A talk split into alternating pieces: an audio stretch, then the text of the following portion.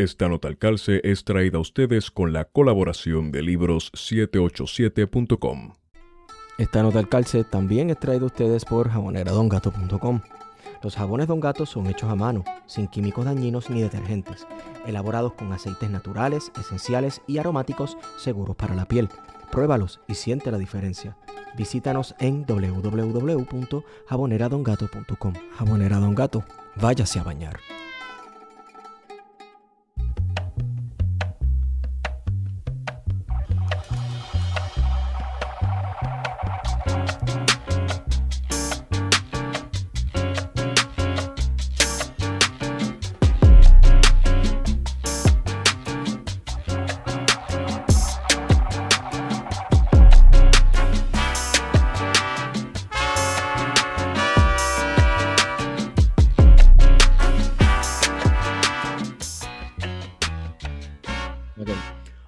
Hoy está bueno para escuchar el discurso de Albizu en el Día de la Raza. ¿Te acuerdas de ese Uf. discurso?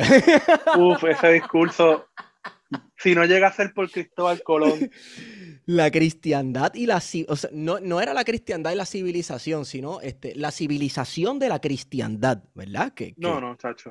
es como que una cosa trae la otra, ¿verdad? Gracias a, a estos colonos. Mira, obviamente, obligatoriamente tenemos que hablar de este papelón. Bueno, de dos papelones en uno, ¿verdad? Porque hoy nos salió en combo de la visita del rey y, y, este y de Juan Ponce de León has fallen, ¿verdad? Que las dos cosas van de la mano. Las dos cosas van de la mano, claro que sí. Eh, Pero, pero y tenemos al compañero historiador de Oromico, Oromico, Puerto Rico, Kevin Rupizá. Saludos, Saludos, saludos Kevin. a todos. ¿Cómo están? Estamos bien, estamos ready. Este, mira, Hoy ha sido un día glorioso. Hoy ha sido para este papelón de colonia. Y hay una cosa que no he visto en los medios de comunicaciones. Yo no estoy pendiente absolutamente a todas las redes, pero esto no se ha mencionado. Eh, hoy vino el rey Fernando de visita a Puerto Rico. Felipe, Felipe. El rey Fe- Felipe, imagínate. Los Fernandos y los Felipes y todas esas cosas. Pero a nosotros se nos olvidó que ya Puerto Rico tiene un rey. Ay, oh, sí, claro. Y no solamente, exacto, y no solamente rey, es popular. Popular y ungido por Dios. Ungido por Dios. cabrón todavía. que nos eh, eh, enviaron a una sacerdotisa del virreinato del Perú a ungirnos con nuestro propio rey, ¿ok? Y este tipo no solamente es rey, es senador. Así que mira qué visión, cuán visionario fue don Luis Muñoz Marín al diseñar este sistema democrático y, y, ¿verdad? y republicano llamado el Estado Libre Asociado, que permita tener un rey que a su vez pues, pueda asumir funciones como senador dentro del Partido Popular Democrático. Gracias, Muñoz. Ese es Este- el único rey que reconocemos en plan de contingencia. Exacto. Mano, este papelón demuestra una cosa también. El legado de Rafael Hernández Colón en esta isla. No, no, no. La, el conde La de exposición de, de 1992. Todo El quinto cosa. centenario. Eh, de hecho, La, fra- la fragata Colón. Sí, la, sí. fragata de Colón y la ley de del Estado. español. De hecho, esa discusión de la ley del español como lengua oficial del Estado Libre Asociado, Ujú. que eventualmente trajo la discusión de imponer el inglés también como segundo idioma, eh, trajo un debate interesante que es el debate postmoderno, ¿verdad? Eso fue parte Ujú. de, la, de las discusiones de los 90, este, cuando también visitó Puerto Rico Madonna y se pasó la bandera por, Por la, por la cuestión. por la cuestión. Eh, así que los, los principios de los 90 estuvieron muy interesantes, mucha hispanofilia y mucha discusión.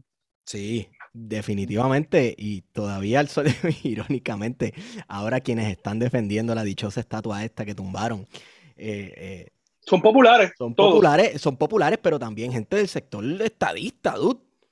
Sí, Y- pero mira, va- va- va- por ejemplo, lo- los populares, eh, los autonomistas del siglo XIX son los populares de ahora, Claro. para empezar, o sea, para que la gente entienda cuando vea un libro de historia y escuche, ah, los autonomistas. Los autonomistas en aquel entonces son los populares abochornados de ahora.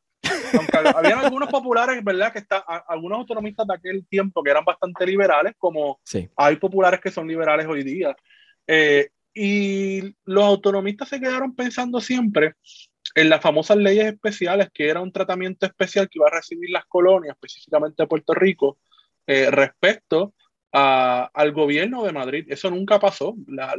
ellos decían que la culminación de ese proceso de las leyes especiales iba a ser la Carta Autonómica, que como todo el mundo sabe, pues nunca entró en funciones plenas, porque no, le, no le, dieron Unidos invadió. No le dieron break. Militarmente. Empezó en mayo bombardeando el morro y después, ¿verdad? En, julio, la invasión eh, por Guánica del archipiélago de Puerto Rico.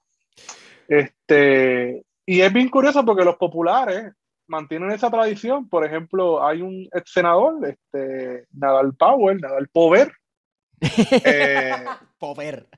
Pover, sí, porque que es descendiente de Ramón Power y Giral, o, Ramón Pover y Giral, nuestro primer comisionado residente en las Cortes, eh, que tiene la orden de Isabel la Católica, esa orden la regalan, eso es como premio de consolación que le dan a todo el mundo cuando los reyes visitan una, una ex colonia. Exacto.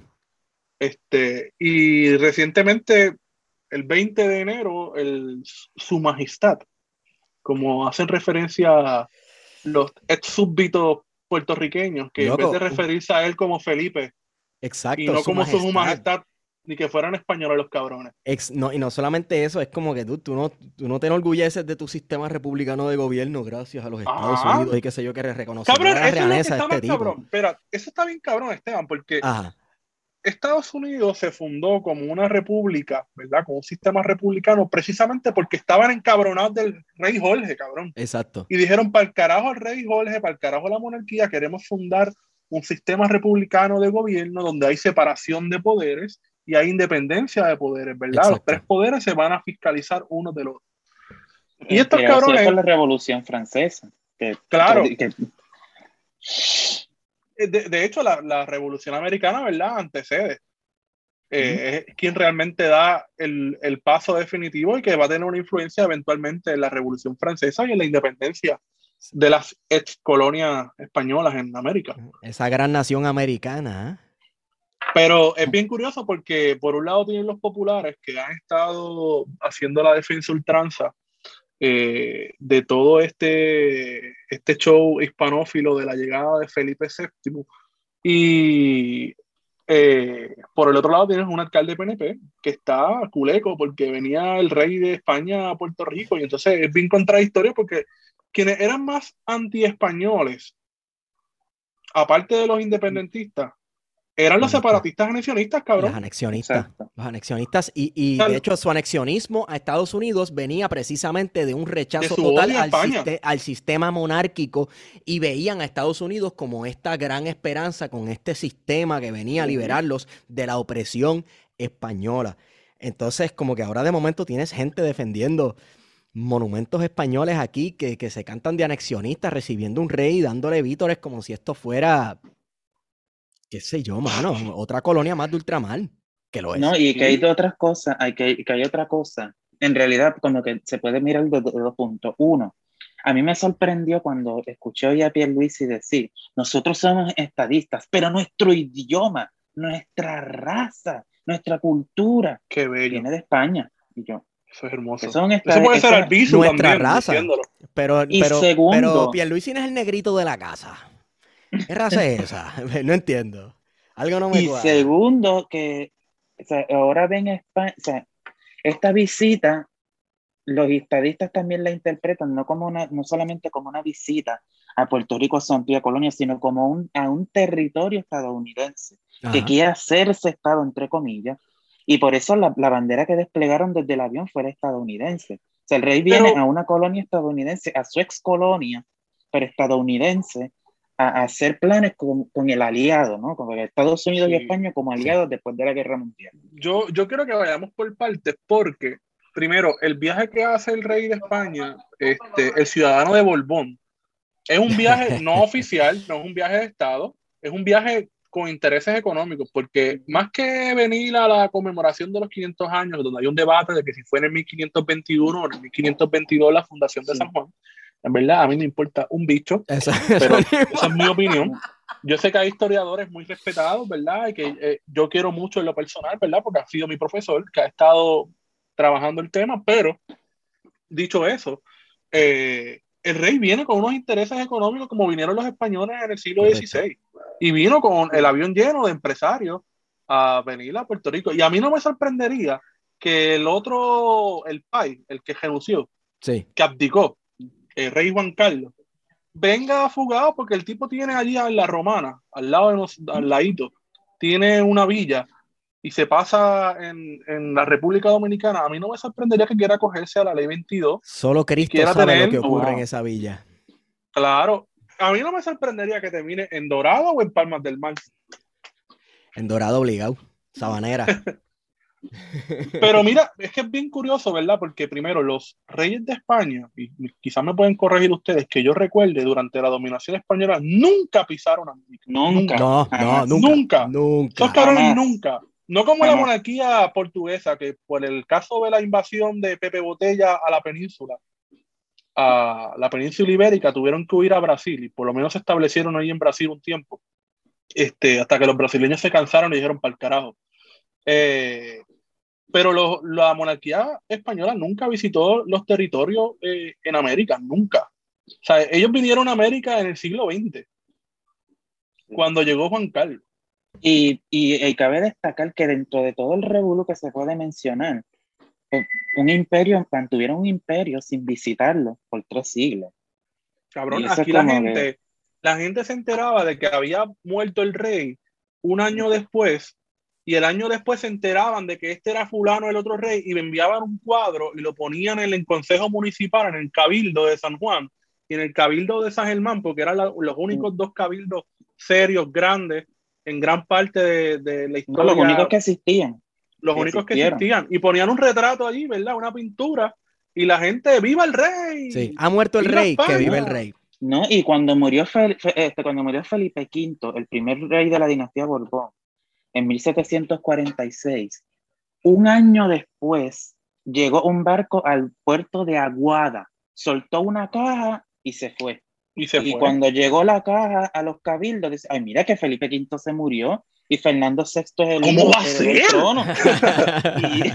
y, y ahí pues hicieron la honra fúnebre, ah, este, de descanso en paz el rey, murió el rey, viva el rey. Vive el rey. y- Porque esa era la situación en el Caribe insular, no, no estamos hablando de allá de América continental, donde la comunicación era directa con la península. El Caribe, el Caribe insular estaba olvidado por estos cabrones, ¿sabes? Aquí era, Correcto. venía esta mierda del situado eh, Mexicano. mexicano y pasaba, dejaba a los chavos para pagar y a veces ni venía. Para pagar Digo la que y había que irla a buscar. Se Ah, embarretaron, buscar. se embarretaron un poco con las incursiones inglesas y danesas en la región, ¿verdad? Entonces Sí. ahí Sí. enviaron al señor Mariscal O'Reilly para que, mira, este, mira a Sí. ver qué es lo que está pasando y da tus recomendaciones. también- entonces, Mira, yo, yo, bueno, yo estoy terminando un libro que se llama este, El Ato, que es de mi, de- fue de mi profesor Moscoso. Y ese libro, de- de- literal- literalmente, tú empe- pues, empiezas a leer la historia del, de- del ato, de la economía, de la cuestión del latifundio ganadero. Y de momento llega a unos capítulos donde empieza a hablar del neomercantilismo, que sería un concepto que tendríamos que elaborar. Sí. Y de momento coge y dice, el, re- el reformismo borbónico, eso es una farsa historiográfica. Eso se lo inventó, se lo inventaron y sobre todo Morales Carrión y lo cogió así y lo tiró al zafacón. A los reyes, obviamente, de, de boca. Morales Carrión, agente de la CIA. agente de la CIA, bien brutal. A Felipe V, a Fernando VI, a Carlos III, escritamente le puede interesar, entre comillas, lo que estaba pasando en la colonia, pero a la, a la hora de la verdad, háganlo con los chavos de ustedes, con la hacienda real, ¿verdad? Que son mis chavos como quieran, pero los de ustedes de acá no pidan. Este, yo, háganlo como Aquí, puedan. mira, aquí Realmente el no principal prestamista, el principal prestamista del gobierno insular era la iglesia. Sí. Era la iglesia. La iglesia tenía que prestarle dinero al gobierno para poder pagar los, los pocos funcionarios que habían, ¿verdad? El teniente a guerra, el escribano, este, porque aquí no había ni funcionarios, ¿sabes? Aquí la gente vivía eh, por ahí, tú sabes, Sí, parcial, no, había Como funcionarios. Shakira, como. Shakira, pies descalzos, como Shakira. amancebada. había, había funcionarios y, y- y había gente. Lo que pasa es que Pero era una El burocracia problema pequeña es- porque la burocracia grande llega en el siglo XIX, cuando llega Pero poderosa, Sí, sí. pequeña, no, no, pero poderosísima. poderosa y, y casi todo era peninsular. Eh, mm, Correcto. no- bueno, po- los- lo- en realidad los cabildos que eran compuestos por, por criollos, pero criollos blancos, hombres de familias descendientes de las Con grandes esos familias, apellidos, como los Dávila, los Pizarro, los Escalera, este, los, toda esta gente eran los que, los que mandaban. Y eh, la, la audiencia de Santo Domingo decía, te voy a enviar esto porque los, te voy a enviar un, un fiscalizador, porque lo- la- el cabildo no puede hacer esto. Y cuando llegaba la persona, ¿qué hacían, verdad? Te, tú- yo- te vamos a dar, te vamos a aceptar el nombramiento por esto, pero tú recoges tus cosas y te vas por donde viniste. Aquí pues ahí quería llegar, ahí quería Y llegar Kevin, ¿verdad? Porque hoy nos levantamos con la Y, y- noticia, y mandaba en realidad toda esa, esa oligarquía. Sí, pero ahí quería llegar Kevin, porque hoy nos levantamos con la noticia de que la estatua de, Juan Ponce de León, que está localizada en la plaza de San José, en el viejo San Juan, pues fue, la quitaron, ¿verdad? La derrumbaron. Y pues resulta que, así pensando como, como los locos, ¿verdad? Eh, ¿Qué pasó con, con Juan Ponce de León en Puerto Rico? ¿Sabes? Si, si recordamos un poco de la administración colonial de Juan Ponce de León en Puerto Rico, De ese gran gobernador. de ese gran ilustre gobernador, ese primer gran gobernador, porque nos enseñan desde pequeño en la escuela, no, nuestro primer gobernador fue Juan Ponce, Juan Ponce de León. de León, correcto. Estás en mute, Kevin. Sí, como si fuera un cargo que ya hubiese existido y él se hubiese sentado en su oficina a firmar las órdenes ejecutivas. Nada. Pero a, a lo que me de- refiero es, esto.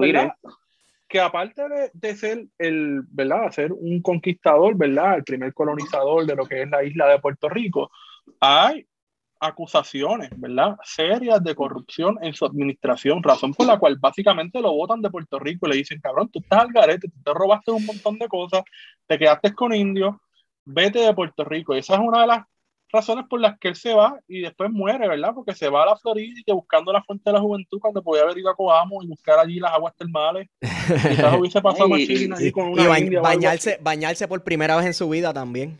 No, y O después bañarse porque Sancho Velázquez.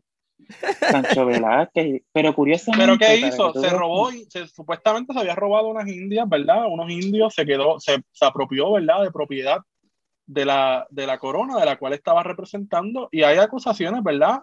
Y eso está documentado por los cronistas, que eran las personas que en aquel tiempo escribían sobre ese proceso de conquista y colonización eh, de lo que hoy conocemos como América, en la que le dijeron, mira, pues te tienes que ir. Y por eso es que él sale de la isla de Puerto Rico eh, y es una cosa que casi no se habla, ni se, ni se, ni se escucha casi en los libros de historia, porque los libros de historia te dicen, no, este fue el tipo que vino y montó caparra y vámonos. Guario, Mira, tú, ni siquiera no, en entonces, Puerto tú- Rico. tú me estás diciendo que nuestro primer, nuestro primer gobernador lo votaron para el carajo por corrupto. Pues claro. Yo estoy cada vez más creyendo en el destino y, No, y- y y la que- naturaleza cíclica de la historia, porque mira que... La historia se repite en Puerto Rico, aunque, parece, aunque hay gente que nos va a decir que estamos al garete de que la historia no se repite. La realidad es que parece, Puerto Rico rompe, ¿verdad? Esa, esa norma. Pareciera que aquí en realidad la historia sí se repite todo el tiempo. Una y otra vez. Y, y- se empiezan ya a hacer esos lazos, porque curiosamente el, el llamado juez de, del- del juicio de residencia, primero Sancho Velázquez, que también es otro corrupto que lo sacaron, sacaron más rápido todavía, pero ah, después Antonio de la Gama, curiosamente, Mira, pausa, pausa, pausa. Me- se casa con la hija de Ponce de León. Pausa, es que me gusta el determinismo que estamos usando, que es el mismo determinismo que usaban los yankees cuando invadieron a Puerto Rico en el 98. Claro que sí. Una la isla la pequeña. corrupción es por culpa, es por culpa de ser hispano. Exacto. Son hispanos, viven en una isla, este, Hace el calor. clima hace calor, son unos holgazanes, son unos bellacos, son unos pillos, son unos estos, unos los otros. Sí, es verdad. Estamos, estamos bien, bien colonizadores nosotros aquí. Pero sigue que No, no, sí, entonces él se casó con una, con una de las hijas de Ponce de León. Entonces, a mí me sorprende, a mí me sorprende a veces leer algu- algunos historiadores. Dijeron, y, y Cupido flechó a don Antonio de la Gama. Mira que lo flechó. Lo que le flechó fueron los, el- la posición y el poder que podía tener casándose con la hija de Ponce de León. Claro. No. Igual que García Troche se casó con otra hija de Ponce de León y su hermano Melchor Troche se casó con otra hija de Ponce de León. O sea que, y toda esta gente, esos fueron los primeros que crearon esa, esas primeras familias poderosas. Okay. En, toda, en, toda, esa región. Yo, yo tengo una pregunta. ¿Quién tumbó la estatua de Juan Ponce de León?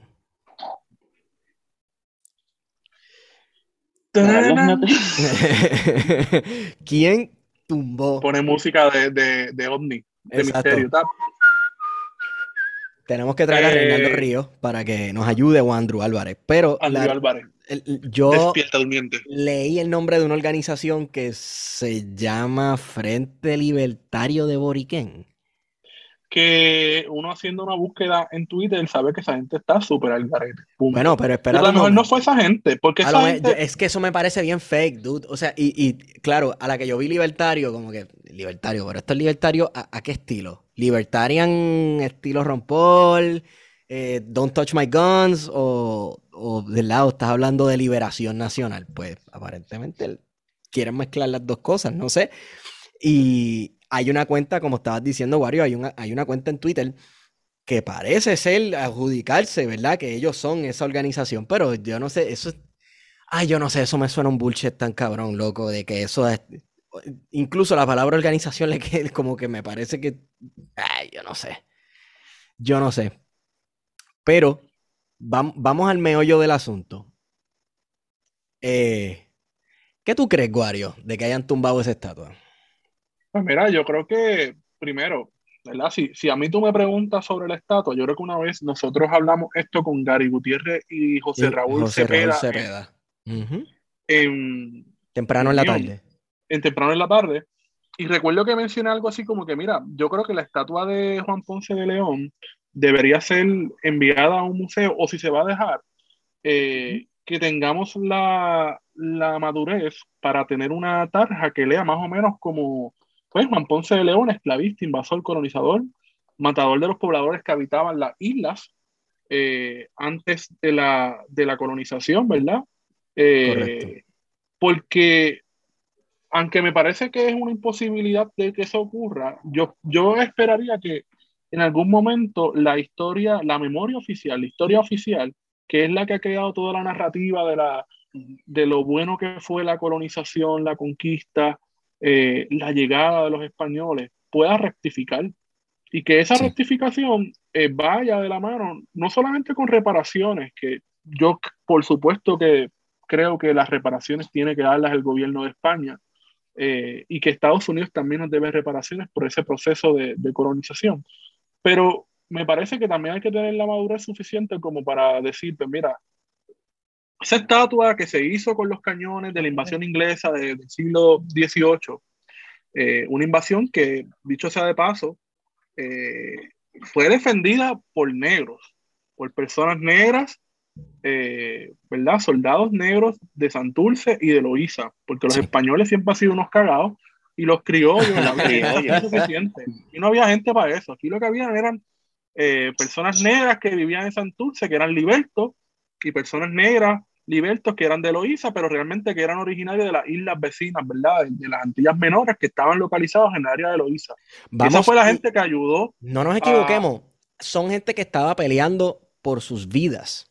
que No por la corona. vidas, no por la corona, esa gente no, ¿sabes? Los, los, mucha de esta gente llegó a Puerto Rico porque se escapaban de sus antiguos amos que precisamente eran ingleses o daneses. Entonces Exacto. llegaban, llegaban a Puerto Rico y, y podían este, ser declarados libertos, ¿verdad? Como esta población que aquí se le llamaba los negros libertos.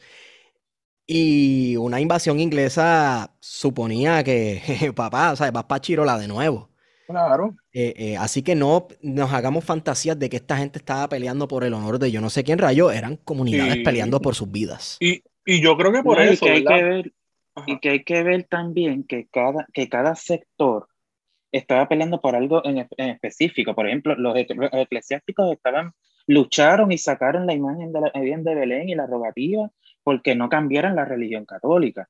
Los criollos lucharon, ¿verdad? Por los criollos poderosos por sus tierras, los criollos más pobres pues, por, por, por sus posesiones pequeñas, los, los, las personas, ¿verdad? Afro- africanas y afrodescendientes que son libertas en ese momento, que como, como dijeron ustedes muy bien. O sea, que cada cual, cada grupo luchaba. Pero te lo digo, ¿verdad? Porque ese es el valor, ese es el valor histórico que tiene la estatua, ¿verdad? En términos de que los metales que se utilizaron son la fundición de esos cañones que se le capturaron a los barcos ingleses. Y yo creo que uno puede, ¿verdad? Hay formas, ¿verdad? Y uno puede escoger la que uno le dé la gana. Yo pienso que tumbarla estuvo excelente, porque eso es una imagen, ¿verdad? Que uno está viendo. Yo creo que estamos en medio de una guerra de imágenes, ¿verdad? Hay muchas imágenes que estamos viendo, que vimos en el día de hoy, ¿verdad? el derrumbe de la estatua, la colocación nuevamente de la estatua varias veces de forma fallida mientras sonaba el himno y la de imagen, Puerto Rico. La imagen mm, también más fuerte entre medio de todo esto, la fuerza de choque la fuerza de que choque, llegó como eh, legión ridículo, romana. cabrón. Exacto, que llegó como legión romana, como los pretorianos allí, a, a hacerle guardia a una estatua. Señoras y, y lo digo, ¿verdad? Porque en Estados Unidos, este movimiento del de, el derrumbe de estatuas no es nuevo. Y de hecho, yo creo que ha sido más presente desde el siglo XX.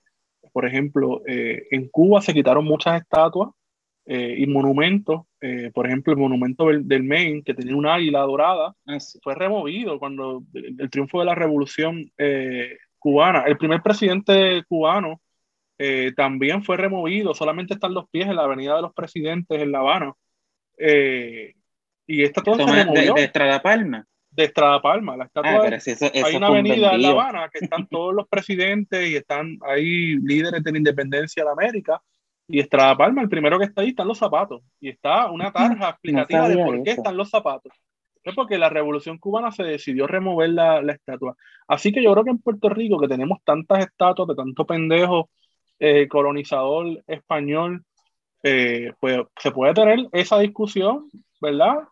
O si no tenemos la discusión que se quitan para el carajo, porque no se tuvo la discusión sobre si había que quitar o no la estatua de, de Ponce de León. Alguien llegó allí y la quitó. Pues excelente. Pues sea cual sea el motivo, sea cual sea, si, ¿verdad? si pertenecía o no a una organización, por lo menos con el acto de remover esa estatua de allí, pues yo estoy de acuerdo. Y algo que hemos y te mencionado... dice, Sí. Y te dice mucho porque la gente que estaba aquí, sabes, por lo menos en las entrevistas, la narrativa de la prensa era, ay Dios mío, que van a pensar de nosotros en España, que el rey viene.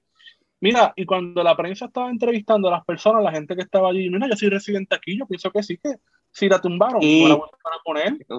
¿Sabes? Y me sorprendió porque era gente mayor, ¿verdad? De edad adulta, que usualmente tenemos el imaginario de que son las personas más reaccionarias. Y había gente que decía, no, mira, ya la quitaron, ese tipo mató a todos los hay gente que decía, no, mató a todos los indios, qué sé yo qué, ¿sabes? Hay gente que sabe que aunque no pueda palabrar correctamente quizás lo que se le, lo que se le identifica a, a Juan Ponce de León, saben que la figura es una figura controversial que hay que eliminar, que hay que, que, hay que sacar. Y yo creo sí. que eso, fue, eso ha sido algo bueno. Sí. Y... Aunque, ¿verdad? Este, mucha gente confunde, confunde la cuestión de, la, de, de, de, las estatuas y las imágenes con la historia. Y no, pero mira, a Juan, a Juan, Ponce de León no se puede borrar de la historia porque simplemente existió. Lo que sí se puede hacer es, y, y, se, y se, debe hacer, es revisar cuál, cuál fue su, su, papel, qué fue lo que hizo, cómo lo hizo, por qué se repudia que haya estatuas y, y monumentos a, a él o sea, esas cosas es lo que se deben hacer. Mucha gente dice, no, que, que derrumbar la, la estatua quieren borrar la historia. No, no es borrar la historia. Es quitar personas, quitar imágenes y, y, y, esos, y esos ídolos que a veces se tienen de esos pedestales y ponerlos en, el, en otros lugares donde le corresponde. O sea, yo recuerdo cuando yo fui por primera vez a, a Richmond, Virginia, la Avenida de los Monumentos, donde estaba pues Robert E. Lee, este, eh, eh, Jefferson Davis todas estas personas que fueron claves en, en, en, la cuestión de la Confederación y la guerra civil. Y pues al principio, ¿verdad? Uno, uno en su ignorancia, estéticamente son hermosas, estéticamente ese Robert E. Lee eh, de bronce en ese pedestal gigantesco, es una cosa impresionante. Pero cuando uno se pone a pensar y uno después ve ¿verdad? lo que pasó con el movimiento Black Lives Matter y uno como que sale de, ese, de esa burbuja de privilegio y uno dice, espérate, esta estatua significa, ok, nosotros perdimos, nos pudieron haber derrotado, pero, pero estamos aquí, estamos aquí de esta manera, nos, nos ven todos los días y, y no nos van a poder borrar. Y el que hayan quitado esa estatua y se haya resignificado el espacio Cuando yo fui de nuevo, el espacio, el espacio estaba completamente resignificado. Había un, personas afroamericanas ahí en campamento, ¿verdad? Resignificando y volviendo y creando un arte nuevo en ese pedestal, ¿verdad? Que después, ¿verdad? Se removió la estatua y uno dice, wow, están retomando el espacio de esta imagen que era símbolo de que, de que nosotros habremos perdido, pero la supremacía blanca está aquí. Y los que reescribieron esta historia en los principios del siglo XX, todas esas, esas asociaciones, desde que si las hijas de la Confederación y toda esta cosa, seguimos aquí.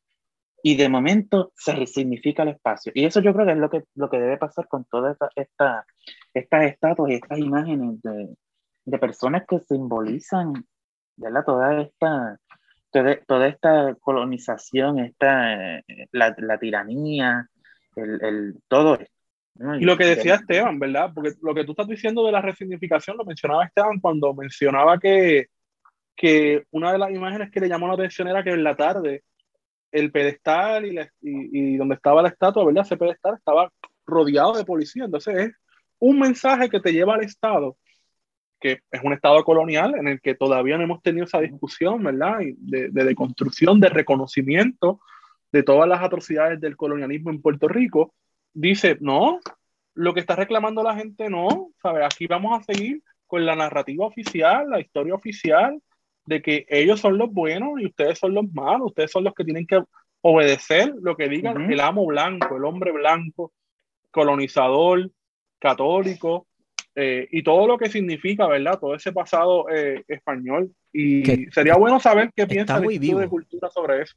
Está vivo, Eso está muy vivo porque cuando tú tienes aquí al alcalde de San Juan eh, diciendo básicamente, caramba, que quiero evitar herir las sensibilidades de su majestad que viene a, ¿verdad? a impartir su presencia entre nosotros pueblo puertorriqueño, descendiente, descendido de ese noble pueblo español, pues ahí tú te das cuenta, diablo, mano, este tipo está, un PNP rindiéndole pleitesía al rey de España, brother.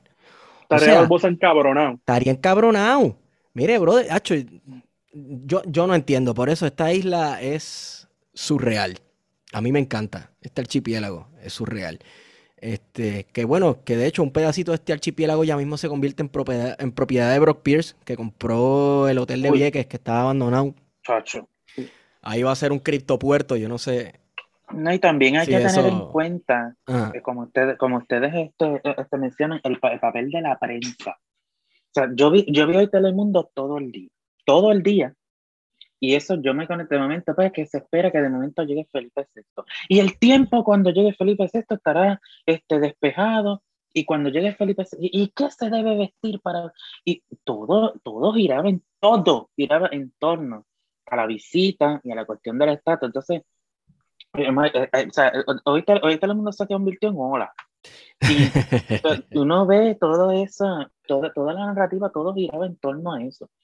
Y sí, pues, y vemos también cómo desde la prensa, ¿verdad? los reporteros y todo, ¿verdad? Pues narra y mire, que si los, los 500 años de la, de la fundación de San Juan no son los 500 años de la fundación de San Juan, son los 500 años de la, de la refundación de San Juan en la isleta. Y eso es lo que se, eso es lo que se está celebrando. Explícame, explícame eso. Lo que hay que mirar.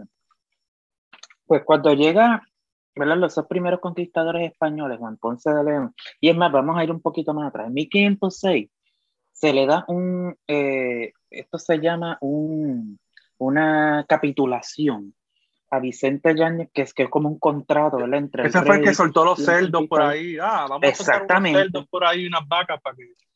Y ese soltó los cerdos, las vacas y, y, y todos los animales por, por, el oeste de la isla y, y no conquistó Siempre que leo eso me da una risa cabrona. Luego, este, este Moscoso, Moscoso dice en su, en su, libro precisamente, ¿habrán, ¿habrán asustado a los indios o se, o, se habrá convertido esto en un churrasco inusitado? Esta parte yo, a mí me da mucha, mucha risa. Y llega ese momento, pues Juan Ponce de León, que le otorgan otra capitulación, en ese momento era del área del Higüey, del área del este de la República Dominicana, el gobernador era Nicolás de Obando, era gobernador de las Indias, ¿no?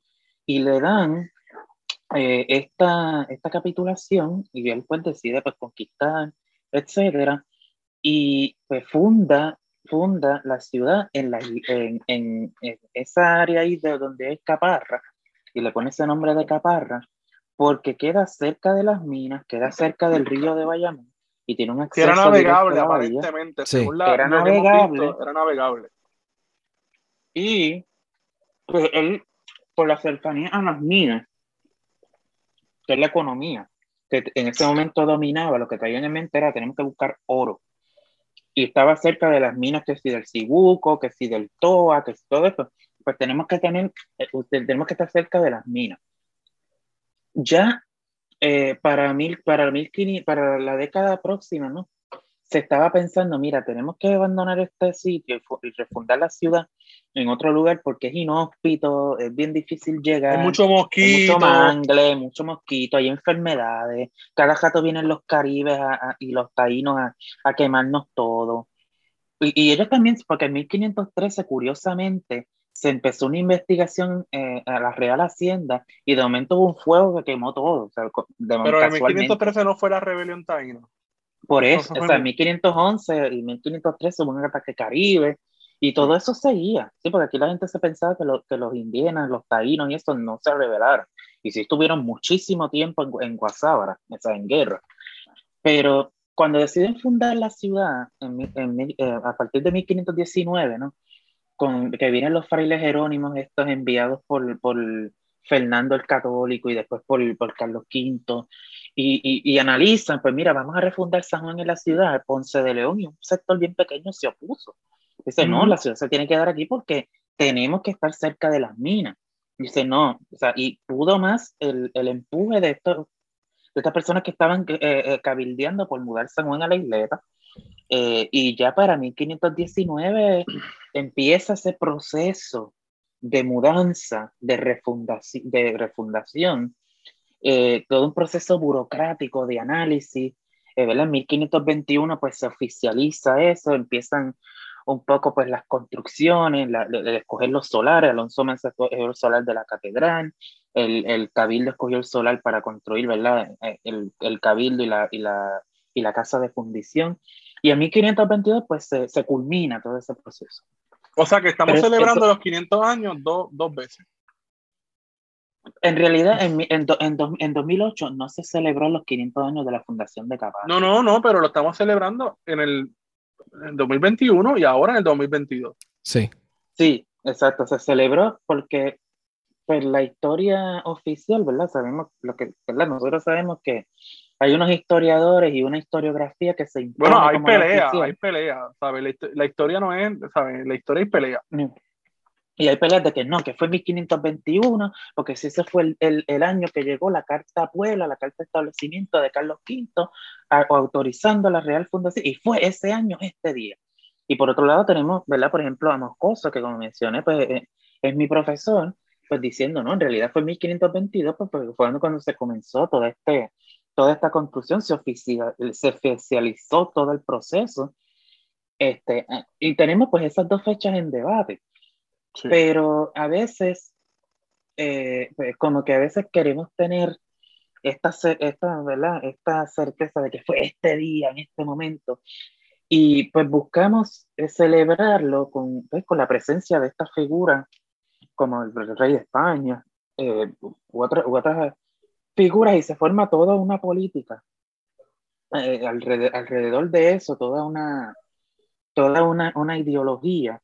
Entonces, se, se está celebrando los 500 años de la fundación de la ciudad capital. No, se está, se está celebrando el, el- la refundación y, y el- la mudanza a la isleta. O sea, estaríamos celebrando los 500 años del viejo San Juan. Eso sí se, pod- podría decir. Pero de la, de la capital no, porque, porque ya, ya existía. Entonces, eh, también la, en este caso, pues la prensa y todo, y, y los políticos y algunos historiadores, pues han estado ahí, pues, con esa, con todo el tiempo, con ese, eh, con ese dato, entre comillas, y, con, y, y- y- y perpetuando esa narrativa. Desde eso. Ok. Pero- Ajá.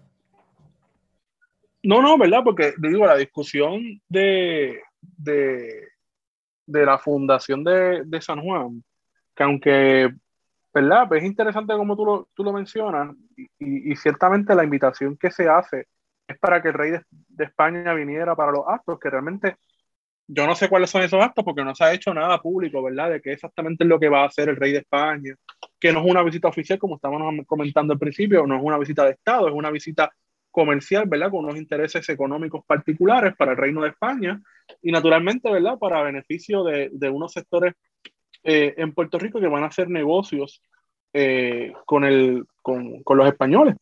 Eh, pero a mí me parece interesante, ¿verdad? De que se haya escogido este día en particular como el día en que se decidió derrumbar esta estatua. Yo no creo que en Puerto Rico esto haya sucedido antes. Sí hay, por ejemplo, casos eh, que hay estatuas que han desaparecido, ¿verdad? Estatuas de personas como Betances. Eh, y han desaparecido, por ejemplo, asesores de Betances, como el bastón. Sí, hay una estatua. Sí. La estatua que está frente al Ateneo de Puerto Rico, el Ateneo, ¿verdad? Eh, hay una estatua de Betances que si usted se fija bien, está sentado Betances y tiene la mano, la mano eh, derecha señalando el asta de la bandera de Puerto Rico, ¿no es cierto? No sé si, si, si han, se han fijado. Es una réplica de una estatua que se diseñó originalmente para el Club Cabo Rojeño, eh, que estaba localizado en el área metro y que fue robada esa estatua todavía no ha aparecido, pero se tenía constancia, ¿verdad? Y se hizo una réplica de esa estatua. Así que ciertamente eso ha ocurrido, el robo de estatuas o el, o, el vandalismo de estatuas, por ejemplo, la estatua de, de, Luis Muñoz Marín que existe en Mayagüez, es un lugar por el que yo paso casi a diario hacia mi trabajo y yo la he visto vandalizada un montón de veces. Este, ¿sabe? Gente que le, ha, le ha puesto cosas. Y digo vandalizar, ¿verdad? Sin, sin, sin darle la connotación, ¿verdad? Negativa que tiene la palabra, sino, por, sino por mencionar, ¿verdad? Lo que se ha visto. Eh, pero yo no creo que nunca en Puerto Rico con una estatua de Colón o, o, de Juan Ponce de León nunca habíamos visto eso, ¿verdad? Yo, que yo recuerde, no. La realidad es que no. Eh, pero obviamente eh, no es coincidencia que hayan hecho esto cuando venía el rey y yo creo que fue una excelente estrategia para llamar la atención porque este ha sido el tema de todo el día de hoy en todos los, tú sabes, en los medios y el papelón de subir la estatua, de bajarla de la policía, esto y lo otro. Y ahí yo quería llegar al asunto de los medios, que, que Kevin lo mencionó por encimita, ¿verdad? Yo estuve viendo la programación también de Telemundo y Guapa, y esta mañana específicamente eh, Jorge El Pipa Gani y Mónica Candelario estaban con este abuso de la palabra histórico, ¿sabes? No todo es histórico. A ver, uno que es historiador sabe de que hay cosas que sí tienen historicidad, ¿verdad? Y hay cosas que no necesariamente tienen historicidad. Y que las cosas que tienen, tienen o no historicidad depende del contexto en que uno se le dé. Y en Puerto Rico, una de las cosas que yo creo que siempre hemos hablado en plan de contingencia es que los presentadores de televisión, específicamente de noticias, por no mencionar lo, a los periodistas a las periodistas también, ¿verdad? Carecen de, de, conocimientos históricos básicos, no solamente de la historia de Puerto Rico, sino de la historia de Estados Unidos, de la historia del Caribe o, universal. Y esa incapacidad de poder profundizar sobre un tema es que lo hace decir disparates como los que uno está, ha estado escuchando durante todo el día, cuando tú tienes estos momentos de los baches, que no sabes qué carajo decir y empiezas a decir, no, porque esto es histórico, no, porque esto es lo otro, y, comienzan a crear una narrativa. Esto es, histórico. Señoras y señores, estamos viendo la remoción de la estatua. Esto es histórico.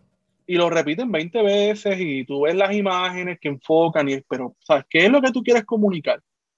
¿Sabes? Que la estatua tiene un valor histórico, pues, pues eso lo podemos debatir. ¿Tiene un valor artístico? Pues quizás sí. Eh, ¿Verdad? Y eso lo sabrán las personas que se dedican al arte una estatua que me parece ridícula, pero. Eh, Digo, lo, hay gente que, sí, ¿verdad? que le vale.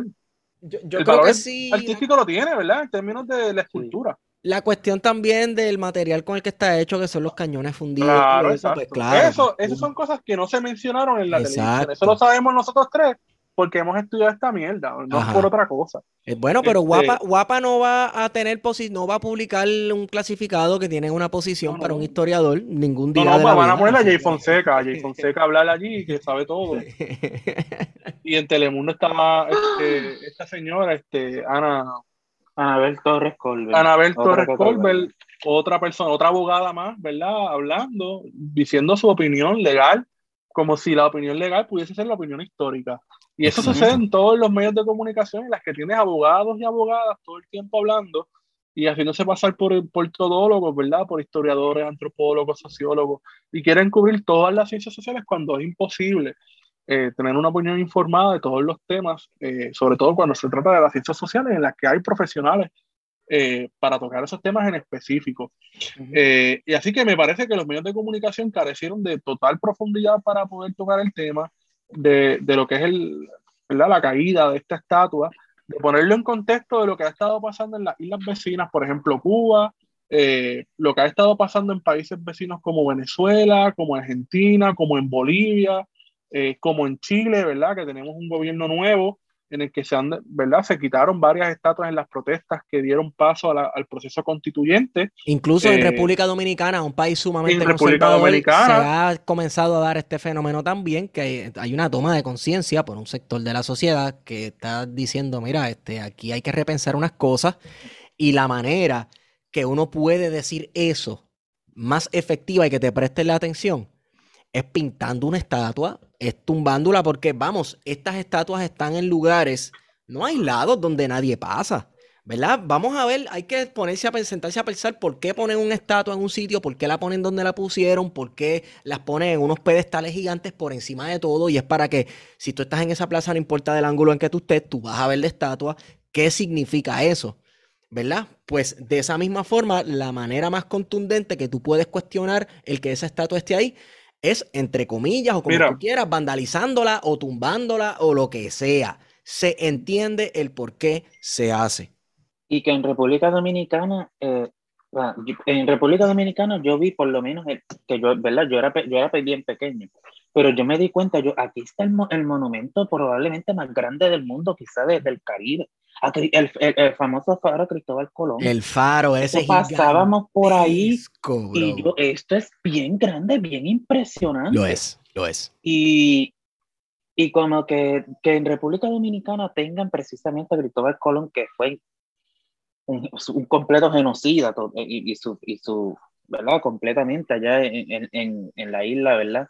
De, Pero de- de fíjate. Haití, eh, que tengan esa estatua. Pero también me sorprendió porque eh, Guario me envió una foto y veo una estatua, ah, ¿verdad? A la, a la- en, en conmemoración a las víctimas de la dictadura de Trujillo. Pero eso Oh, te iba a decir, ¿verdad? Porque hay una cosa, y es lo que hablábamos fuera del aire, que en el caso de República Dominicana, pues el tiempo de Trujillo y Balaguer, hay todo una, una, un acercamiento a la cultura, a la civilización hispánica, y todo eso, su aporte, y toda esa mierda que hay que hacer el faro ese de Colón. Pero, por ejemplo, nosotros fuimos a San Juan de la Maguana y había un, un, un monumento al cacique Caonabó, no, a eh, y a Anacaona también, ¿verdad? Que eran eh, caciques y, y cacicas de esa región, eh, Enriquillo también. Eh, y Sí. uno ve que en muchos lugares de, de la República Dominicana hay estatuas a caciques. Algo que en Puerto Rico, por ejemplo, en la entrada de Humacao hay un monumento al cacique de Humacao, Yo creo que en Caguas, Eh, ¿verdad? en Caguas. En Caguas eh, tienen a la Utuado. India. No, pero el Utuado dutuado es horrendo. El lutado es horrendo, ¿verdad? Porque este, el indio ya convirtiéndose en Alonso, ¿verdad? Eh, Que esto siendo también es un cristianizado. mito. Es un mito. Porque En Jayuya hay un, hay un monumento al, al cacique, pero esa discusión en Puerto Rico todavía está bien atrasada, aunque uno ve símbolos indígenas en distintos pueblos, por ejemplo, eh, todavía falta mucho. Porque, por ejemplo, la, la principal avenida de Puerto Rico, ¿cuál es? La Ponce de León. La León. Ponce de León. De San Juan, Y la por otra lo menos. avenida se llama Roosevelt. Sí. Ujú. Y en Manatí, cosas la ahí. avenida principal del pueblo donde estaban todos los comercios más exitosos se llamaba la William H. McKinley. En Mayagüez En también. Mayagüez La también. McKinley, papi. Ujú. Está esa Tú sabes, invasión esos- los, presente. nombres, los nombres son bien importantes, tú sabes. Cuando tú nombras algo de una, de una manera con X o Y nombre, uno está dándole un significado y esas cosas hay que resignificarlas como mencionábamos ahorita. Eh, En Mayagüez, recuerda la una- calle principal, la, la, la calle Post, por Regis antes Post, que se me olvide, Post. antes que se Y me ahora olvide, la avenida Betance. lo que es la avenida Constitución ahora, ¿verdad? Que es cuando tú sales de la calle Fortaleza y lo sigues para adelante para salir de San Juan. Eso antes era también Avenida Ponce de León. Ponce de León. Que, que a veces uno se confunde, por ejemplo, llegando a lugares como el Archivo General de Puerto Rico, que todavía hay mapas que dice Ponce de León, y uno, pero espérate un momento. Y está en la, en la 500 Avenida Constitución. Entonces, este, y está, por ejemplo, la Kennedy, ¿verdad? Y esto es otro tema que podemos hablar, eh, hablando de Kennedy, las estatuas de los presidentes. Que, Claro, por Ah. ejemplo, en Puerto Rico, estados de presidente, cabrón, de Harry S. Truman, que fue el que tiró la bomba atómica. exacto, exacto. Pues, Y, Nada, y ahí es que tú thought. ves que la gente, ¿verdad? Que son los políticos, porque estas estatuas a la gente le importa un carajo, ¿sabes? Para empezar. Para empezar, a la mayoría de las personas en Puerto Rico se construyen estatuas todos los años. Los municipios gastan dinero haciendo estatuas pendejas de militares y de cuánto pendejo hay. Yo no creo que debamos de hacer estatuas de nadie. De nadie, ¿sabes? De nadie. No debemos de tener a nadie en un pedestal. Para empezar correcto. a ningún ser humano. Todos, todos somos, ¿verdad? Todos podemos cometer falsas, eh, faltas, y yo creo que no hace falta de que se gaste dinero en, en estas mierdas. ¿Sabes? Es patético que Sí. tengamos estatuas a presidentes, que tengamos estatuas a, a, a go- exgobernadores, que tengamos estatuas a militares, a soldados desconocidos. Son una botadera de dinero. Correcto. Correcto. O sea, al final del Ahí día, yo, creo que lo más yo prudente es yo estatuas. abogaría. Ajá. Ahí yo abogaría porque, porque est- estatuas de personas pues que, que de verdad se lo merecen, pues que ya existen, pues, y monumentos, pues fine. Pero la cuestión es esa, de que esas estatuas de, de, de- de cualquier cosa y de, y de, tu, y de, de todo. Y entonces, o sea, la otra cosa que yo creo que también es interesante es cómo se movilizó el municipio de San Juan, ¿verdad? Rápido. Dicen que la estatua quedó media viral, yo no he visto las fotos si es verdad. Eh, pero lograron en 12 horas colocar nuevamente la, arreglar la estatua, colocar la estatua nuevamente en el pedestal. Eh, pero es para que tú veas el sentido de urgencia en la que se movilizan recursos municipales y recursos estatales para acondicionar y poner nuevamente la estatua. Y cuando hoy, que estamos a 24 de enero del año 2022, a dos años de los terremotos, han pasado dos años de los terremotos en el área azul. Y hoy, el día 24 de enero del 2022, se, se reinauguró parte de la escuela Agripina Seda en Guánica. ¿Sabes? Pasaron dos años y esa gente nunca recibió escuela, nunca recibieron clases. Recibieron clases de manera virtual como pudieron, cuando no habían los recursos del Estado, que todavía no lo hay, para darle accesibilidad a esos niños y niñas a recibir sus clases desde su casa con conectividad, con internet, ¿verdad? Con computadora. Y el Estado tardó dos años en hacer una escuela que no, no está completa, no está todavía completa, que son unos módulos, ¿verdad? Que es una escuela temporera y todavía faltan escuelas por construirse. Entonces destinan todos los recursos del día para poner la estatua para cuando venga el rey de España la vea y no se sienta ofendido porque los excolonos estaban molestos y tumbaron la estatua. Son cosas que uno tiene que pensarlas, ¿verdad? Las prioridades eh, de nuestro gobierno. Que obviamente eh, están en el carajo. Las prioridades Claro, por supuesto, gobierno. tú sabes. Y son el gobierno de la pintura y capota, son el gobierno de, uy. ¿cómo nos vamos a ver ante la gente? ¿Qué va a pensar el rey? Lo mismo con Pierluisi, la gente con carros feos en la calle. ¿Qué va a pensar la gente cuando venga a Puerto Rico? ¿Qué va a pensar esto? ¿Qué va a pensar lo otro? Mira, mi hermano, hay unos problemas inmediatos que hay que atender. Ponte a atenderlos. Y ya, hemos, ya vimos, ¿verdad? Que como, como se pudieron ver en las imágenes de la televisión, ¿verdad? Que, la, que la, las actitudes que tienen las personas hacia las imágenes depende, ¿verdad? De la significación individual o colectiva. Y la gente le importa tres carajos Juan Ponce de León, a la gente le importa tres carajos el Cristóbal Colón, al punto de que hemos ido, hemos pasado por la estatua de Cristóbal Colón en Arecibo y ahí no va nadie. Es más, esa atracción turística, entre comillas, que es la estatua más grande de América, whatever, está cerrada porque nadie quiere visitar esa estatua. O sea, nadie le importa. Cristóbal Colón. Está abandonado totalmente, ¿sabes? Ahí se invirtió una cantidad ridícula de dinero que inicialmente el proyecto me parece que empezó en Cataño, después estuvo en Mayagüez la estatua, yo la recuerdo haber pasado por el puerto de Mayagüez, estaba tirada ahí, tuvo varios años, En Mayagüez no pudieron hacer nada y después la cogieron los empresarios de gasolina y montaron la estatua allí en Arecibo y eso fue un fracaso porque a nadie le importa esa estatua, a nadie le importa ir a ver a Cristóbal Colón. Correcto. Y, y que y el interés principal por Cristóbal Colón se desarrolló como dijimos, como dijimos al principio, al principio de los años 90, en los años 92 Y más que todo, 93.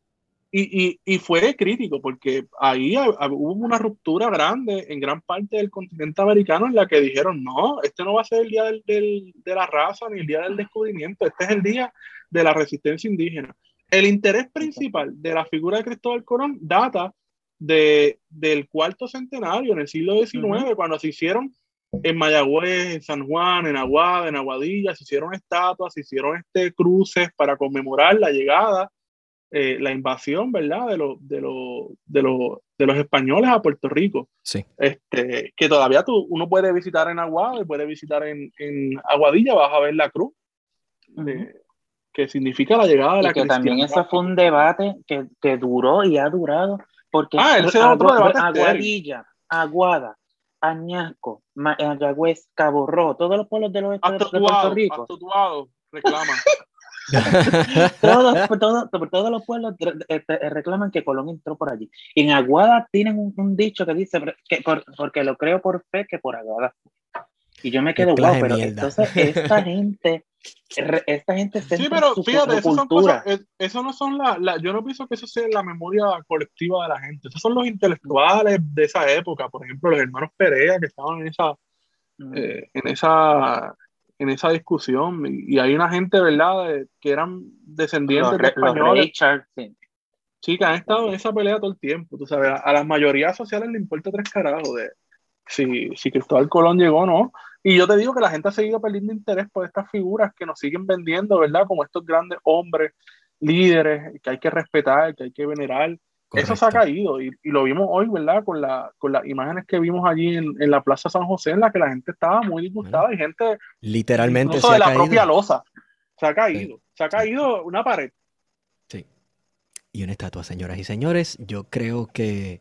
Hermosa. Bueno, vamos, vamos a estar pendientes al, al Cristóbal Colón de Arecibo, que ese está difícil. Este, últimas palabras sobre la estatua, algún comentario final para pasar a otro tema que quería tocar por encimita antes de concluir esta nota al cárcel. No, nada.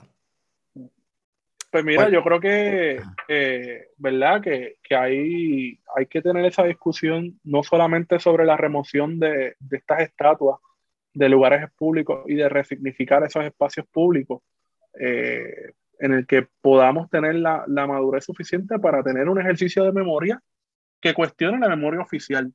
Porque en Puerto Rico no solamente estamos hablando de que tenemos eh, estatuas de colonizadores y de esclavistas, también tenemos escuelas con nombres de esclavistas, eh, de colonizadores, ¿verdad? De imperialistas, y yo creo que eso es una discusión que se tiene que tener seriamente eh, como país, ¿verdad? Y yo sé que hay lugares que se ha tenido esa discusión a nivel, ¿verdad? Micro, ¿verdad? De pueblo. Eh, por ejemplo, en Cabo Rojo hay una discusión de una, de una edificación que lleva el nombre de, de un general de la Confederación, eh, Kerry, eh, JML Curry, o Kerry, eh, que se sabe y está sumamente documentado de que este tipo eh, fue un esclavista y un racista de tres pares, pero en el proceso de la americanización se construye esta escuela en Cabo Rojo, como muchas otras escuelas en otros pueblos de Puerto Rico, y se le puso el nombre de un general confederado, porque ese era el proceso de la reconstrucción. La- Diablo, la reconciliación. Sí, de la supuesta reconciliación en la que lo- en, en el Estados Unidos se construyeron un montón de estatuas y de edificios públicos a principios del siglo XX y se le pusieron nombres de militares confederados, así como si nada. Sí. Y eso en Estados Unidos hemos visto que las protestas de Black Lives Matter las han tirado al piso. Sí. O, el mismo, o los mismos eh, consejos municipales han decidido en votaciones, vamos a removerlo por el bien, vamos a ponerlo en un museo, vamos a resignificarlo, como ha hecho, por ejemplo, la ciudad de Nueva York. Y mira, la, esas estatuas son señal también, son monumentos al fracaso del proceso de reconciliación en Estados Unidos luego de la Ah. guerra civil, que eso yo creo que no se conversa lo suficiente. No. Eh, no hubo así como el proceso de reconstrucción del sur fue un fracaso, el proceso de reconciliación también fue Eso un ahí. fracaso rotundo y, y no solamente la reconciliación entre los estados del norte y del sur, también, obviamente, nunca ha habido una reconciliación racial, que es lo que falta eh, dentro de los Estados Unidos, que debe Así ser el tema central, ¿verdad? Eh, Dentro de todas estas conversaciones de reconciliación entre el norte y sur, porque vamos, la guerra civil se da porque está toda esta población de por medio, que son seres humanos que están esclavizados. Así Y es. la gente dice, no, pero era por los derechos estatales y los derechos de los estados a tener seres humanos como propiedad, ¿verdad? No, que los estados del norte querían cambiar su sistema económico, querían consolidar el sistema económico y el sistema esclavista no cuadraba con yo no sé qué rayos. Sí, está bien, pero no importa, era todo sobre la explotación de otros seres humanos, ¿verdad? Este, Sí, y que también, Sí. por ejemplo, presidentes como, como, como Lincoln, que lo vemos como el, gran- el, el, el gran El gran presidente que abolió- abolió la, esclavitud, cogió y ordenó el, el asesinato de, de- de decenas de indios sioux en, ¿verdad? En, en Dakota. O sea, y vemos todas estas figuras, hay que, hay que sacarles el, el, el, el, el, el halo que tienen.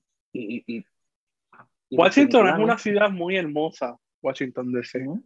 Hermosa, una ciudad monumento, ¿verdad? Está llena de Bella. monumentos por todos lados, de estatuas, pero es un culto bien cabrón a, lo- a los padres fundadores y a, y a todos estos hombres blancos eh, cristianos que, que construyeron esa nación sin ningún tipo de crítica, ahí no hay nada. ¿Sabes?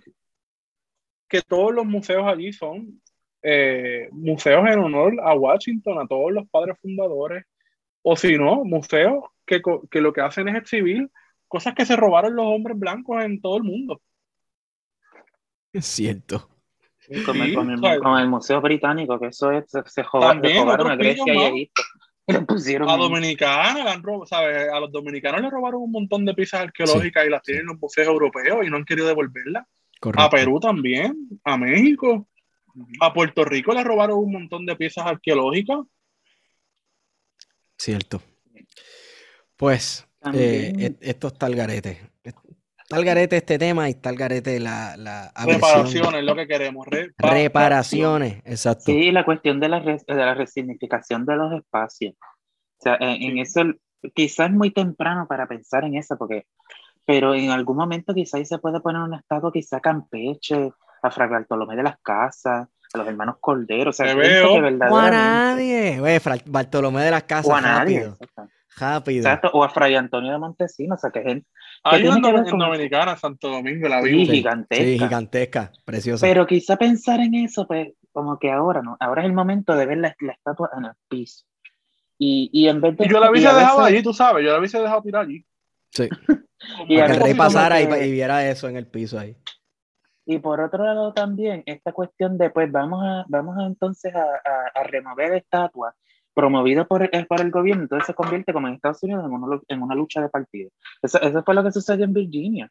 Cuando quisieron tomar, eh, sacar todas las estatuas, entonces eran eran los demócratas haciéndose pasar por los más, Claro. por los más, este, Como si Eh, ellos no pero hubiesen como- sido, como si los demócratas no habían sido los principales eh, sostenedores del sistema racial en el sur. Bien brutal. Yo he Y los republicanos eran los liberales en aquel entonces. Ajá, correcto. Cosas que la gente se olvida de la historia de Estados. Unidos. Qué curioso, amigo, ¿eh?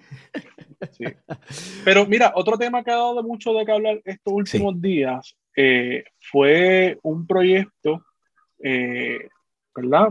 Que se, que se ha estado discutiendo en el Senado de Puerto Rico, el proyecto del Senado 326 de la autoridad de Ana Irma Rivera Lacen y Rafael Bernabe, que establece eh, en su exposición de motivos que el acoso callejero es una forma de violencia normalizada socialmente que afecta en su inmensa mayoría la libertad de las niñas, adolescentes y mujeres en todas sus diversidades. Y la gente se ha, ¿verdad? Sobre todo los hombres, se han servido con la cuchara grande de, "Ah, ¿cómo es que ustedes van a penalizar el piropo? No te creas, no solamente los hombres, hay figuras de televisión y de los medios de comunicación que son mujeres y que se han quejado también. Entonces es como que, diantre, mano. Hasta el, hasta el punto de, de- de decir, no, ¿cómo vamos a combatir el, eso fue, ¿verdad? Angelique Rivera, la Bull.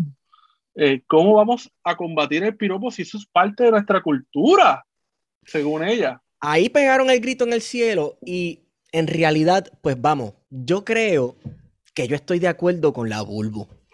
Yo creo que el piropo y el acoso callejero sí es parte de nuestra cultura, porque cultura no es solamente el Lelolay y el Instituto de Cultura Puertorriqueña y el tirín, comer el- a- a comer pastel y a comer lechón. Eh, hay elementos de nuestra cultura que son desagradables, hay Claro. elementos que son machistas, este, hay, ¿verdad? Este, unas, unos asuntos culturales que han llegado, exacto, homofóbicos, etcétera, que han estado permeados en nuestra cultura gracias a estos señores cuyas estatuas ahora tenemos aquí, ¿verdad? No, y cuando estamos hablando de cultura es porque ya ha llegado a un punto de que es parte de, de- o sea, compartido popularmente por toda la gente. ¿sabes? Ya al- al- cuando decimos cultura no nos estamos diciendo a- como algo, sino como algo que es compartido, una práctica compartida por la mayoría de las personas en Puerto Rico. Cierto. Y ella ciertamente tiene razón en ese sentido, ¿verdad? De que eh, e- es cultural, pero no porque sea cultural es algo que hay que defender o hay que proteger. Correcto. O al contrario, me parece que, que, que es algo que tenemos que reconocer eh, y ciertamente decir, pues mira, sí, esto es, es un problema serio. Eh, Ahora bien, el, el, o sea, el mero hecho de que tanta gente haya puesto el grito en el cielo te dice algo sobre este que es una práctica normalizada. no- normalizada y ¿verdad? Aparentemente hay mucha gente que lo hace, porque si tanto miedo Claro. tienes a que se prohíba esto, ahora, Y, ajá, No, es que el acoso callejero es una de las violencias, yo creo que más normalizadas en nuestra sociedad eh, y que sobre todo interrumpe la vida cotidiana de las mujeres, tú sabes, aquí los hombres nada que ver, ¿sabes? Esto es una, una práctica que a quien más ha estado afectando siempre históricamente ha sido las mujeres en el día a día. Mano, eh, no es lo mismo uno estar caminando por ahí y que a uno le griten algo, que es- se lo gritan a uno por joder. Cabrón, a ¡Ay, ti no te, ay, a ti no te lo van a gritar. A, mí, a nadie se lo van a gritar, pero, pero incluso cuando se lo hace a un hombre es jodiendo. Cuando Es se lo hace a un hombre es jodiendo y que uno hace, ah, yo me río. Uno se ríe. Si, es- si ahí, si se lo hacen a una mujer, es como que, ok, temo por mi vida, que va a pasar ahora mismo? Pues es la dinámica es efecto, totalmente con, distinta. con lo que hemos visto en Puerto Rico, ¿verdad? Este, la- las dinámicas que hemos visto eh, respecto a las mujeres las últimas semanas y los últimos meses y los últimos años ha sido de una violencia sistemática, eh, que siempre estuvo ahí, ¿verdad? Que siempre ha estado eh, ahí, ¿verdad? Porque es parte de lo que, lo que es el machismo, pero que en los, últimos, en los últimos años ha estado más presente, sobre todo porque se ha dado más visibilización en los medios. Sí, sí.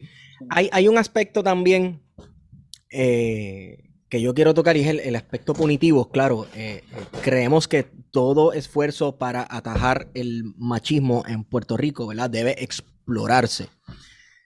Pero yo creo que si la gente se está quejando de que multen a la gente o los castiguen o haya una penalidad por el acoso callejero, que para mí quejarse de eso es como, diablo, eres un anormal, pues mira, ¿quieres que no te multen por eso o que no te castiguen por eso?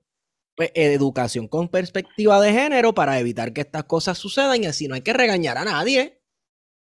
Punto. Sí, no, yo, yo- sí, no, yo creo que ciertamente comparto tu crítica de, la, de lo que es la, la tipificación como delito eh, que busca este proyecto, porque ciertamente pues, no creo que hace falta que sigamos este, tipificando más delitos eh, y, y, a- y creando ¿verdad? Una, una política tan punitiva.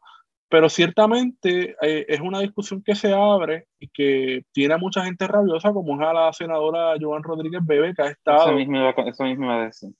que ha estado por ahí este, haciendo su campaña de desinformación, como siempre acostumbra ella, y una, una campaña de desinformación muy bien eh, elaborada, ¿verdad? Discursivamente, porque entonces siempre lo ata a la cuestión del marxismo cultural, de que hay toda una agenda detrás.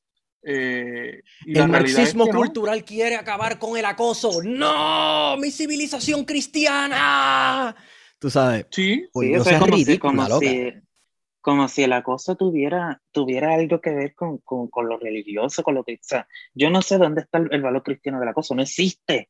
No Esa existe. gente lo que quiere es completamente, o sea, todo lo que sea en favor de un sector, discrimina, de un sector discriminado eh, o, o que haga, ¿verdad? esa gente no, pues rápido pegan el grito en el cielo, no de establecer el Es como el Esa gente meme, no son cristianos, esa gente el meme de la es- mariposa. No queremos acoso y el muñequito, ¿esto es comunismo? Exacto. Esa gente o sea, se disfrazan y el, y el problema es que incorporan esa, esas narrativas a, a la, a- yo no sé cómo, ¿verdad? A la, a la- a la religión, entonces crean todo esto de todo esto, todo esto que existe, ¿no? De- del proyecto Dignidad y cómo ese partido está cogiendo auge, por, eh, ¿verdad? Porque un partido que se ve casi- como si Puerto Rico fuera a ser una, una teocracia. Entonces, es, es, al- es algo que yo, yo considero bien peligroso y, y, y que la alternativa a eso, ¿verdad? Entre los cristianos, pues sería pues, edu- educarse en lo que sería el, el cristianismo revolucionario y la teología de la liberación. Claro, uno le dice eso a a estas personas y rápido, no, eso es marxismo cultural. Y pues ahí caen en lo mismo y, y van a... ¿qué? Discusiones estériles. Anyway, lo bueno es que ya restauraron la estatua y utilizaron dinero americano para hacerla, que pues tú sabes, podemos cabrón, dormir. sí, yo no puedo, yo no puedo, yo no puedo creer eso. Vamos a restaurar la, pusieron, estatua y vamos a, a- a Sí, no, no, utilizar es que dinero un senador- americano. Un senador o una senadora. de Una senadora, Nitza Morán. Sí, dijo algo así como que vamos a usar dinero americano. Uy, Así, pensé que iban a hacer, no, bolívares, cabrón, para restaurar la estatua. Eh, van a pagar en, en Cook, en CUC, van a pagar la estatua, no sé, pesos dominicanos o, o qué sé yo. Oye, pero la realidad es que volviendo al tema este del proyecto de ley que, que busca tipificar eh, lo que es el acoso callejero, la realidad es que, mano, la, la, en Puerto Rico hay una incapacidad para tener discusiones serias, ¿verdad? Sobre temas que la gente siempre le busca las cuatro patas del gato para no discutir el tema, irse por la tangente y de utilizar argumentos ridículos y estúpidos como ese, ¿verdad? De que esto es una cuestión cultural, que no se puede combatir, o como por ejemplo, ah, es que ustedes quieren derrumbar la estatua de Colón, pero ¿por qué no derrumban las murallas? Ah, ¿por qué están hablando en español? Ay, Y a mí, cabrón, la gente se, ¿sabes? A veces uno dice, la gente realmente es así, ¿sabes? ¿Por qué, por qué se llegan a estas falacias? Estas Bueno, falacias lógicas, ¿verdad? De, de Estas crear- falacias lógicas, yo creo que lo que requieren para que la gente piense así es que una persona intelectualmente deshonesta la empuje para adelante. Y de ahí para adelante, la gente se la cree, mucha gente se la va a creer y va, "Ah, pues es verdad, oh, porque esto es de España y esto otro es de España, pues entonces que no hablen español, coño, eso tiene sentido. Lo que requiere es una persona intelectualmente deshonesta a empujar esa narrativa y las demás personas le van a seguir por a- para atrás, mano. Y, y Lo van a repetir. esto sí.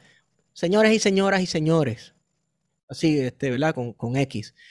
No tengan discusiones, controles en Twitter ni en Facebook No, tirándose eso no vale la pena. tesis Si la cuenta tiene en- cinco personas, cabrón, no le des quote, retweet. Si Exacto. no A un montón de números. Exacto. Si y- es y una si el tweet no foto. tuvo like, el tweet no tuvo like, cabrón, no le des quote, Ya, retweet y le está dando más exposición. Exacto.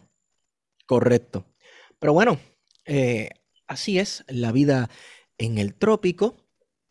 Eh, vamos a ver qué se inventará el Frente, ¿cómo es? La Fuerza Libertaria eh, De Boriquén. de Boriquén. Eh, No, sí, de verdad que tú le cuentas esto a otra gente, no te crees.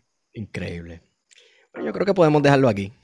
Yo creo Sí. que el, el Oye, la verdad es que te voy a decir una cosa, Esteban. Ajá, Esta cuéntame. semana, el lunes, estamos el lunes hoy todavía. Ajá. El lunes superó por mucho a- al, al TL dominicano, cabrón, porque uno se pasaba, yo me pasaba toda la semana chequeando mierdas de el Outfit Contest RD Ah, sí. y yo creo que hoy Puerto Rico rompió la métrica.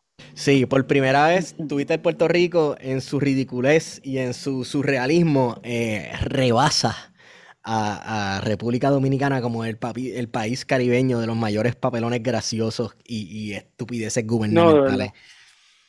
Eh, así que felicidades Puerto Rico, te amo, Qué lindo. Qué lindo.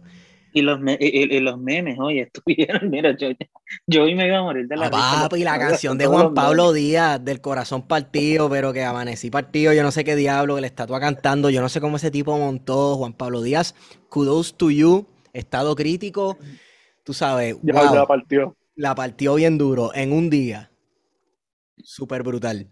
Vayan y escúchenlo si no, escúchalo si no lo han escuchado. Yo creo que podemos dejarlo aquí, mano. Eh, yo me imagino que mañana, mañana eh, eh, seguirán los papelones en esta isla y grabaremos otro episodio. Gracias, Kevin. No, es hermoso. Gracias a ustedes. ¿Dónde la gente te puede conseguir, a los que no saben? En, en Twitter, arroba el guadalupano, en Instagram también, en Facebook como Kevin Rupiza. Perfecto, Wario, ¿dónde te conseguimos? Me consiguen en Wario Candanga, en Twitter e Instagram. A mí me consiguen Estigón por Twitter y antes de irnos recuerden que esta nota al calce es traída ustedes por libros787.com y también por Jaboneras Don Gato. Si compras, ve a jaboneradongato.com, compras y utilizas el código plan de contingencia y el canjeo es gratis. ¿Ok? Lo mismo con Libro 787, cuando compras tus libritos, de hecho, Libro 787 creo que tiene hasta un proyecto de editorial que ya mismo escribirán, los cronistas describirán el papelón que ha ocurrido hoy en esta isla y lo publicará la editorial del libro 787. La pueden comprar y utilizar el código plan de contingencia y también el shipping es gratis, si no me equivoco. Así que vayan para allá y chequenlo. Eh, no sé, con esa hemos sido con ustedes. Plan de contingencia.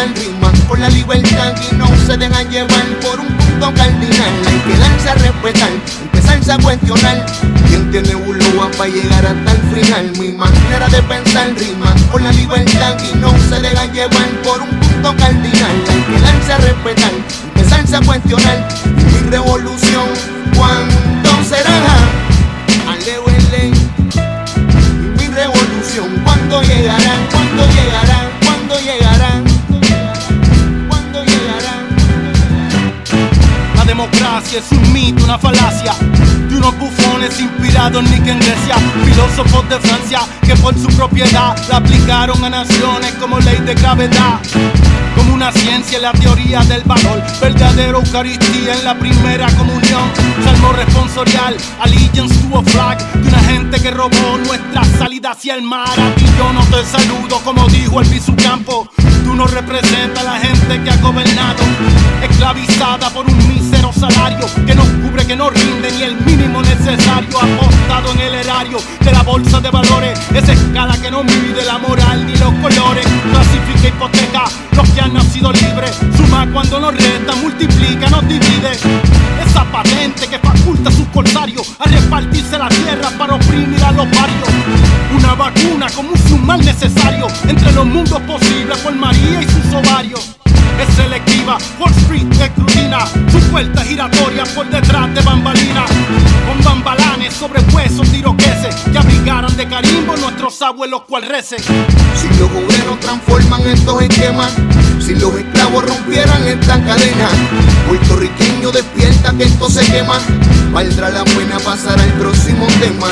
Si las barriadas recitan nuestro poema, si los vecinos dictaran esta condena, puertorriqueña despierta de tus arenas, valdrá la pena, valdrá la pena. Valdrá la pena pasar al próximo tema. Que te partes el lomo y te roban la fortuna. Te mereces todo el cielo con sus planetas y luna. Sin frontera ni portones en la órbita espacial. En verdad no hay horizonte, solo una ilusión visual. Porque Grecia no es la madre de algún Cristo occipital. Ni de Roma los ancestros que lo han de crucificar. Ni los únicos capaces de dibujar esos mapas. De inventar aventurarse como al Hollywood encanta.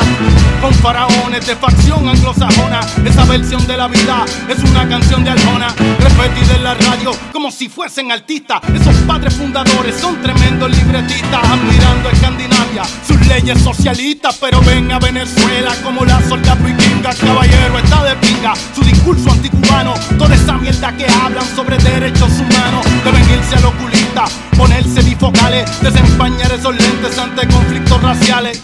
Es otra falsa como el himno de el zorro, falsifican mi bandera y se inventaron el coro. Cuentan los loros, me lo dijo el Chemelende, que usted no representa la esperanza de la gente que se abriga otra bandera, esperando que nos lluevan esos presidentes muertos como gritos a mi tierra. Manera de pensar rima con la libertad y no se dejan llevar por un punto cardinal. Hay que darse a respetar, empezarse a cuestionar. ¿Quién tiene Ulúa para llegar hasta el final? Mi manera de pensar rima con la libertad y no se dejan llevar por un punto cardinal. Hay que darse a respetar, empezarse a cuestionar. Mi revolución, ¿cuándo será? Alévenle. Mi revolución, ¿cuándo llegará? ¿Cuándo llegará? Si los obreros transforman estos esquemas, si los esclavos rompieran esta cadena, puertorriqueño despierta que esto se quema. Valdrá la pena pasar al próximo tema. Si las barriadas recitan nuestro poema, si los vecinos dictaran esta condena, puertorriqueña despierta de tus arenas, valdrá la pena, valdrá la